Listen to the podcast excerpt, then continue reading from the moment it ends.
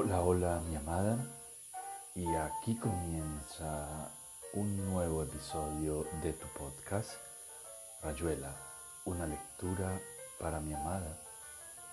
Continuaremos haciendo una lectura de este gran relato del escritor Julio Cortázar, una lectura realizada con todo el amor y cariño del mundo dedicado a ti, mi preciosa amada, mi amada desconocida. Te amo, te amo con todo mi ser y todo mi corazón. Capítulo 136 La manía de las citas en Morelia. Me costaba explicar la publicación en un mismo libro de poemas y de una denegación de la poesía del diario de un muerto y las notas de un prelado amigo mío. Georges Bataille, Heim de la poesía.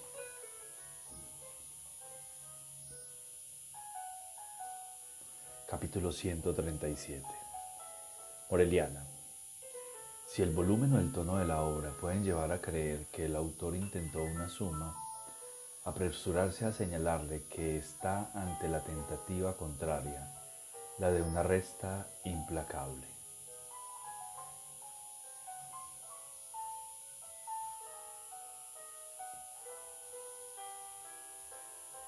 Capítulo 138 A la maga y a mí nos ocurre a veces profanar nuestros recuerdos. Depende de tan poco.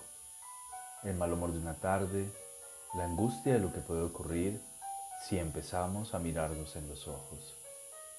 Poco a poco, al azar de un diálogo que es como un trapo en jirones, empezamos a acordarnos.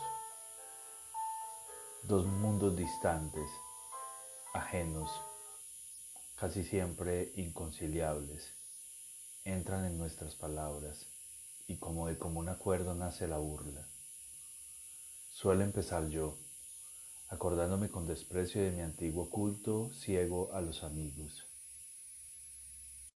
De lealtades más entendidas y peor pagadas, de estandartes llevados con una humilde obstinación a las ferias políticas, a las palestras intelectuales, a los amores fervorosos.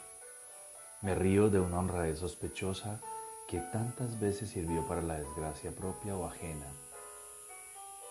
mientras por debajo las traiciones y las deshonestidades tejían sus telas de araña sin que pudiera impedirlo, simplemente consintiendo que otros delante de mí fueran traidores o deshonestos sin que yo hiciera nada por impedirlo. Doblemente culpable. Me burlo de mis tíos de aquisolada decencia metidos en la mierda hasta el pescuezo donde todavía brilla el cuello duro y maculado. Se caerían de espaldas si supieran que están nadando en plena bosta convencidos el uno en Tucumán y el otro el 9 de julio de que son un dechado de argentinidad acrisolada. Son las palabras que usa. Y sin embargo tengo buenos recuerdos de ellos. Y sin embargo pisoteo esos recuerdos en los días en que la maga y yo tenemos la mofa de París y queremos hacernos daño. Cuando la maga deja de reírse para preguntarme por qué digo esas cosas de mis dos tíos, me gustaría que estuvieran allí, escuchando detrás de la puerta, como el viejo del quinto piso. Preparo con cuidado la explicación, porque no quiero ser injusto ni exagerado. Quiero también que le sirva para algo a la maga, que jamás ha sido capaz de entender las cuestiones morales como Etienne, pero de una manera menos egoísta, simplemente porque solo cree en la responsabilidad en presente en el momento mismo en que hay que ser bueno o noble, en el fondo por razones tan hedónicas y egoístas como las de Etienne. Entonces le explico que mis dos honradísimos tíos son unos argentinos perfectos como se entendía en 1915, época cenital de sus vidas entre agropecuarias y oficinescas. Cuando se habla de esos criollos de otros tiempos se habla de antisemitas, de xenófobos, de burgueses arraigados a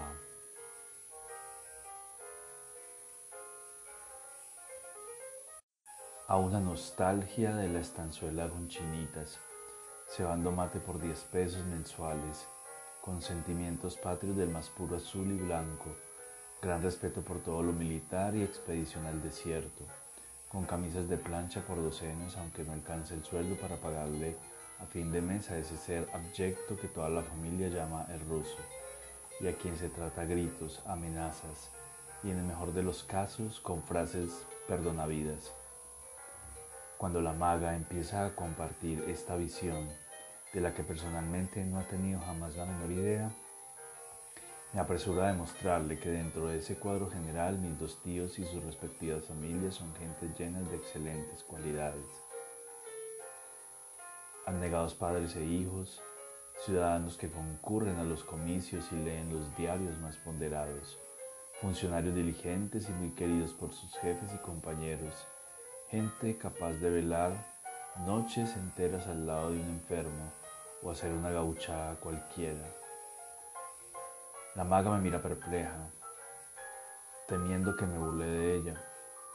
Tengo que insistir, explicarle por qué quiero tanto a mis tíos, porque solo a veces, cuando estamos hartos de las calles o del tiempo, me ocurre sacarle los trapos a la sombra y pisotear los recuerdos que todavía quedan de ellos.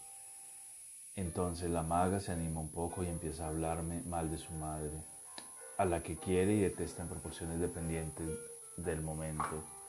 A veces me aterra cómo puede volver a referirse a un episodio de infancia que otras veces me ha contado riéndose como si fuera muy gracioso y que de golpe es un nudo siniestro, una especie de pantano de sanguijuelas y garrapatas que se persiguen y se chupan.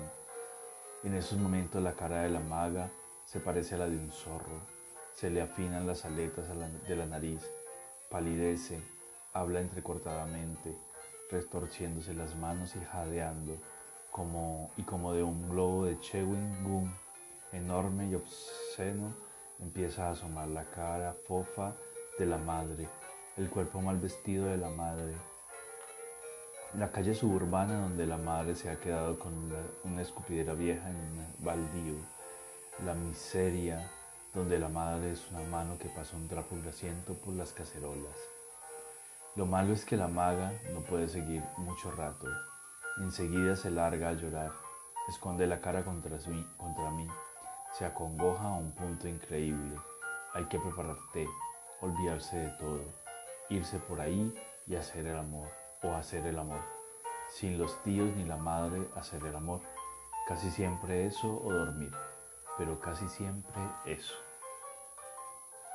Capítulo 139 Las notas del piano, la, re, mi, bemol, do, si, bemol, si, bemol, mi, sol, las del violín, la, mi, si, bemol, mi, las del corno, la, si, bemol, la, si, bemol, mi, sol, representan el equivalente musical a los nombres de Arnold Schoenberg, Anton Weber y Alban Berg, según el sistema alemán por el cual H representa el Si, B el Si bemol y S es el Mi bemol. No hay ninguna novedad en esta especie de anagrama musical.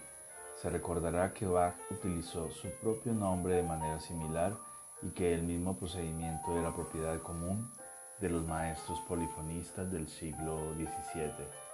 Otra analogía significativa con el futuro concierto para violín consiste en la estricta simetría del conjunto. En el concierto para violín el número clave es 2, dos movimientos separados, dividido cada uno en dos partes, además de la división violín-orquesta en el conjunto instrumental. En el Kammerkonzert se destaca, en cambio, el número 3. La dedicatoria representa al maestro y a sus dos discípulos. Los instrumentos están agrupados en tres categorías, piano, violín y una combinación de instrumentos de viento. Su arquitectura es una construcción en tres movimientos encadenados, cada uno de los cuales revela en mayor o menor medida una composición tripartita del comentario anónimo sobre el concierto de cámara para violín y piano, el decimotercer Instrumentos de Viento y decimotercer Instrumentos de Viento de, Adam, de Alban Berg. Grabación Pate, Vox PL 8660. Capítulo 140. A la espera de algo más excitante. Ejercicios de profanación y extrañamiento en la farmacia. Entre medianoche y dos de la mañana, una vez que la cuca se ha ido a dormir un sueño reparador, o antes para que se vaya, la cuca persevera, pero el trabajo de resistir con una sonrisa sobradora y como de vuelta las ofensivas verbales de los monstruos. La fatiga atrozmente, cada vez más temprano, cada vez se va más temprano a dormir, y los monstruos sonríen amablemente al desearle las buenas noches. Más neutral, Talita pega etiquetas o consulta el Index Pharmacorum Gotinga. Ejercicios tipo. Traducir una inversión maniquea, con inversión maniquea un famoso soneto. El desflorado, muerto y espantoso pasado habrá de restaurarnos con su sobrio aletazo. Lectura de una hoja de la libreta de Traveler. Esperando turno en el peluquería caer sobre mi publicación de la UNESCO y enterarse de los nombres siguientes. Opinto Toberi, Tio Laisopiskelija. Parece que son títulos de otras tantas revistas pedagógicas finlandesas. Total, y realidad para el lector. Eso existe para millones de rubios. Opinto Toptoveri significa el monitor de la educación común para mí, cólera. Pero ellos no saben lo que quiere decir cafizo, satisfacción porteña. Multiplicación de la realidad. Pensar que los tecnólogos Prevén que por el hecho de llegar en unas horas a Helsinki gracias al Boeing 707, consecuencias a extraer personalmente, me hace una media americana, Pedro. Formas lingüísticas del extrañamiento. Talita pensativa frente a Yoku Kokunai Hijo que en modo alguno le parece el desarrollo de las actividades nucleares en Japón, se va convenciendo por superposición, y diferenciación cuando su marido, maligno proveedor de metales recogidos en peluquerías, demuestra la variante Genshiryoku Kaigai Jijo. Al parecer, desarrollo de las actividades nucleares en el extranjero. Entusiasmo de Talita. Talita convencida analíticamente de que Kokunai, Japón y Kaigai, extranjero. Después de Matsu Tintorero, después de Matsu y Tintorero de la calle Lascano, ante una exhibición poliglótica de Talita que se vuelve pobre con la cola entre las piernas. Profanaciones.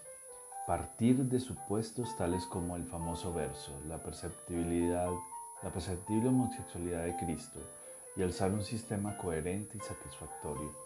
Postular que Beethoven fue, era copógrafo. Defender la innegable santidad de Sir Roger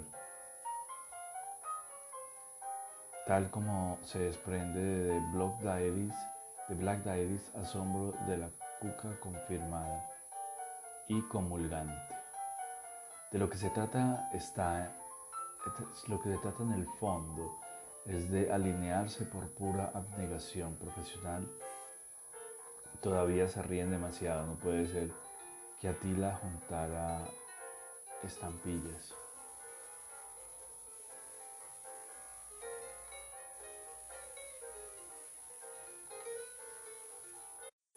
Pero ese Arbeit Frey dará sus resultados, créame Cuca. Por ejemplo, la violación del obispo de Fano viene a ser un caso de...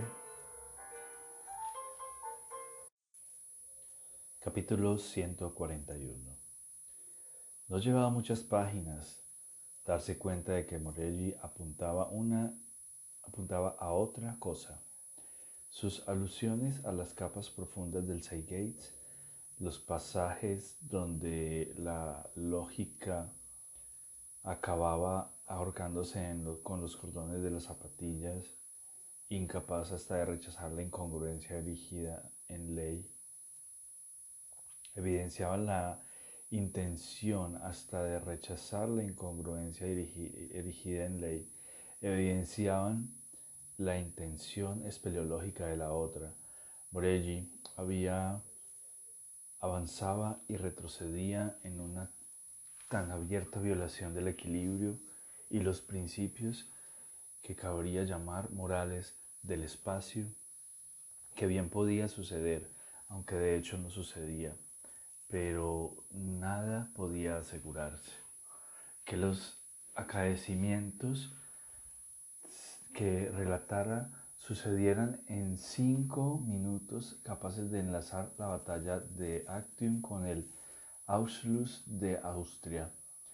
Las 3A tendrían posiblemente algo que ver con en la elección o más probablemente la aceptación de esos momentos históricos. O que la persona que apretaba el timbre de una casa de la calle Cochabamba al 1200 franqueara el umbral para salir, al, para salir a un patio de la casa de Menandro en Pompeya. Todo eso era más bien trivial y Buñuel. Y a los del club, a los del club no se les escapaba su valor de mera incitación o de parábola abierta a otro sentido más hondo y escabroso, gracias a, estos, a esos ejercicios de volatinería semejantísimos a los que vuelven tan vistosos los evangelios. Gracias a esos ejercicios de volatinería, semejantísimos a los que vuelven tan vistosos los evangelios, los Upanishads y otras materias cargadas de trinitolueno chamánico. Morelli se daba el gusto de seguir fingiendo una literatura que en el fuero interno minaba, contraminaba y escarnecía de golpe las palabras, toda una lengua, la superestructura de un estilo, una semántica, una psicología y una facticidad se precipitaban a espeluznantes harakiris. De golpe las palabras, toda una lengua, la superestructura de un estilo, una semántica, una psicología y una facticidad se precipitaban a espeluznantes harakiris. Banzai hasta nueva orden o sin garantía alguna. El final había siempre, había siempre un hilo tendido más allá, saliéndose del volumen, apuntando a un tal vez, a un a lo mejor, a un quien, quién sabe.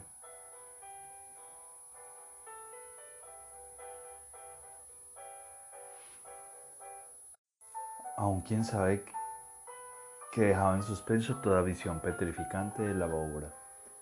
Y esto que desesperaba a Perico Romero, hombre necesitado de certezas, hacía temblar de delicia a Oliveira, exaltaba la imaginación de Tien, de Wong y de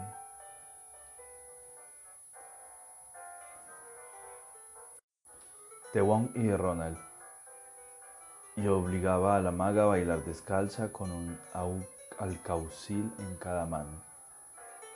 A lo largo de discusiones manchadas de olvidados, de, calvados y tabaco, Etienne y Oliveira se habían preguntado por qué odiaba Morelli a la literatura y por qué la odiaba desde la literatura misma en vez de repetir Exeunt de Rimbaud o ejercitar en su temporal izquierdo la notoria eficacia de un Col 32. Oliveira se inclinaba a creer que Morelli había sospechado la naturaleza demoníaca de toda escritura recreativa y que literatura no lo era, aunque solo fuese como un excipiente para hacer tragar una gnosis, una praxis un, o un ethos de los muchos más incitantes. Había terminado por volverse sensible a un tono especial que tenía la escritura de Morelli. Debajo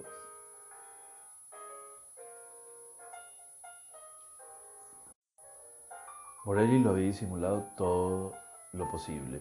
Revertía en definitiva sobre lo contado, la eliminación del pseudo, conflicto del fondo y la forma volvía a plantearse en la medida en que el viejo denunciaba, utilizándolo a su, a su lado, a su modo, el material formal, al dudar de sus herramientas, descalificaba en el mismo acto en el mismo acto, los trabajos realizados con ellas, lo que el libro contaba, no servía de nada, no era nada porque estaba mal contado y porque simplemente estaba contado. Era literatura. Una vez más se volvía hacia a la irritación del autor contra su escritura y la escritura en general. La paradoja aparente estaba en que Morelli acumulaba episodios imaginados y enfocados en las formas más diversas, procurando asaltarlos y resolverlos con todos los recursos de un escritor dueño de su oficio.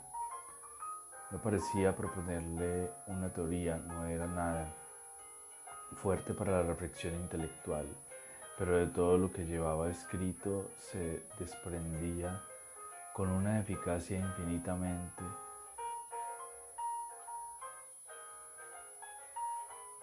más grande que la de cualquier enunciado cualquier análisis.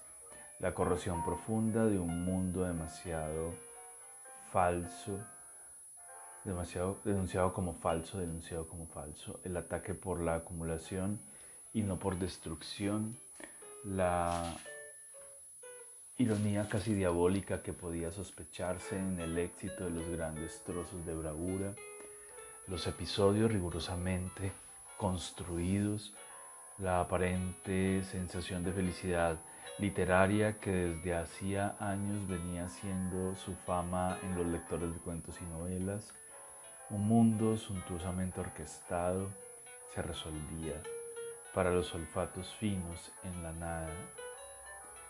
Pero el misterio empezaba allí porque al mismo tiempo que se presentaba el nihilismo total de, de la obra, una intuición más demorada podría sospechar que no era esa la intención de Morelli, que la autodestrucción vincula, que la autodestrucción virtual en cada fragmento del libro era como la búsqueda del metal noble en plena ganga. Aquí había que detenerse por miedo de equivocar las puertas o, pasar de listo, o pasarse de listo.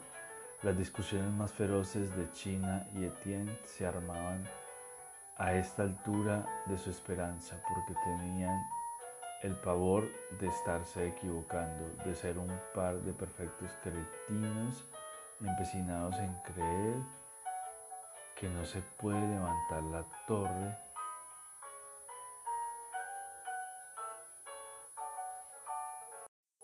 Y aquí termina Rayuela una lectura para mi amada. Antes de terminar y esperando que te haya gustado, voy a leer un poema también de Cortázar llamado La ceremonia para finalizar este podcast dedicado a ti. Te amo, mi amada preciosa, te amo con todo mi ser. La ceremonia. Te desnudé entre llantos y temblores, sobre una cama abierta a lo infinito y sí, no tuve lástima del grito, ni de las súplicas o los rubores. Fue en cambio el alfarero en los albores, el fuego y el azar del lento rito. Sentí nacer bajo la arcilla el mito del retorno a la fuente y a las flores. En mis brazos tejiste la madeja rumorosa del tiempo encadenado, su eternidad de fuego recurrente. No sé qué viste tú desde tu queja, Yo vi águilas y musgos, vi, fui ese lado del espejo en que, en que canta la serpiente.